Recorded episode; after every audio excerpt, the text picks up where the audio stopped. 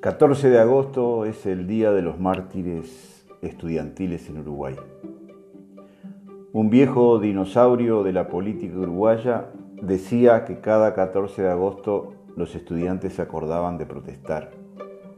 Lo decía como quien dice que es parte de una moda, o como supo decir ese mismo personaje muchas veces, tienen los ojos en la nuca, o todos fuimos revolucionarios cuando fuimos jóvenes.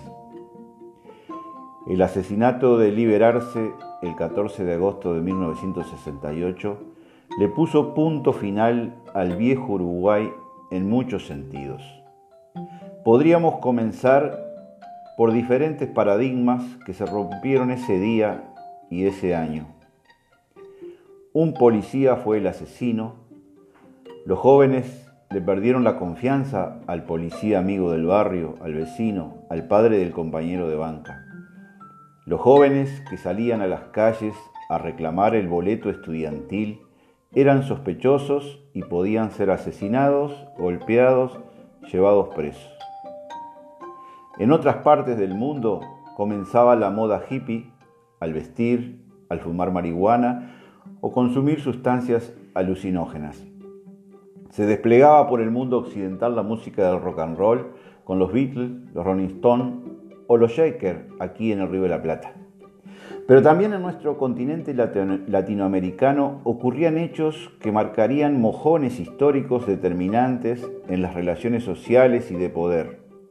En el año 1954, los marines de guerra de Estados Unidos invadieron Guatemala, derrocando al gobierno democrático de Jacobo Arbenz y provocando centenares de víctimas. En 1959 se produjo el triunfo de la Revolución cubana que terminó con la dictadura de Batista y que inició una serie de transformaciones que llevaron a Cuba a un enfrentamiento con Estados Unidos que dura hasta el día de hoy. En 1965, otra vez el ejército de Estados Unidos invadió la República Dominicana implantando un gobierno títere. Antes, en abril de 1961, se produjo la invasión a Playa Girón por parte de grupos contrarrevolucionarios cubanos financiados y apoyados desde Estados Unidos y son derrotados en menos de 48 horas. En Vietnam, el ejército de Estados Unidos se consumía en una guerra imperialista que dejó millones de pérdidas humanas y provocaba la indignación de miles de jóvenes en todas partes del mundo, en particular dentro del mismo territorio de Estados Unidos. Los conciertos de rock más famosos proclamaban la paz. Haz el amor y no la guerra fue la consigna más difundida y no era por casualidad.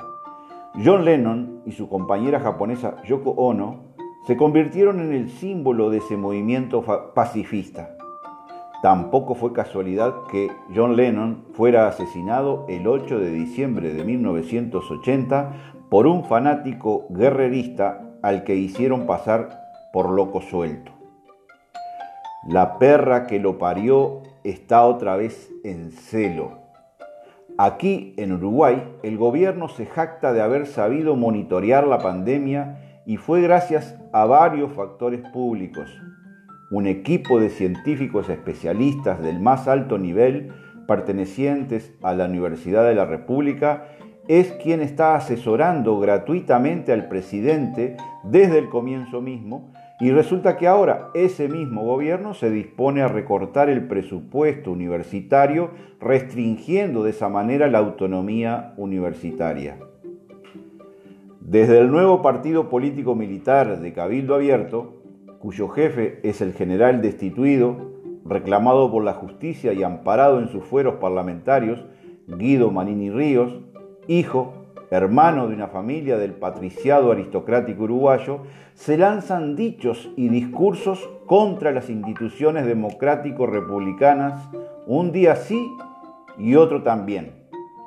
Y lo peor es que desde filas de sus socios en la coalición multicolor comienzan a aparecer voces que los apoyan.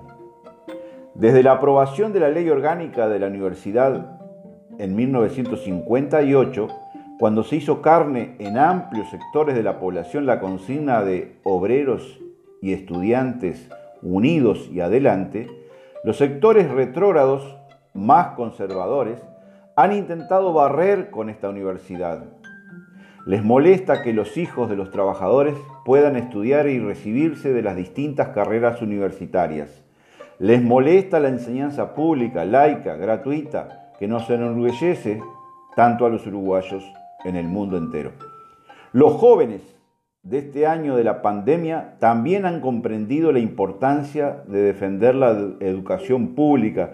Por eso salieron por miles en Montevideo y en todo el país este pasado 14 de agosto.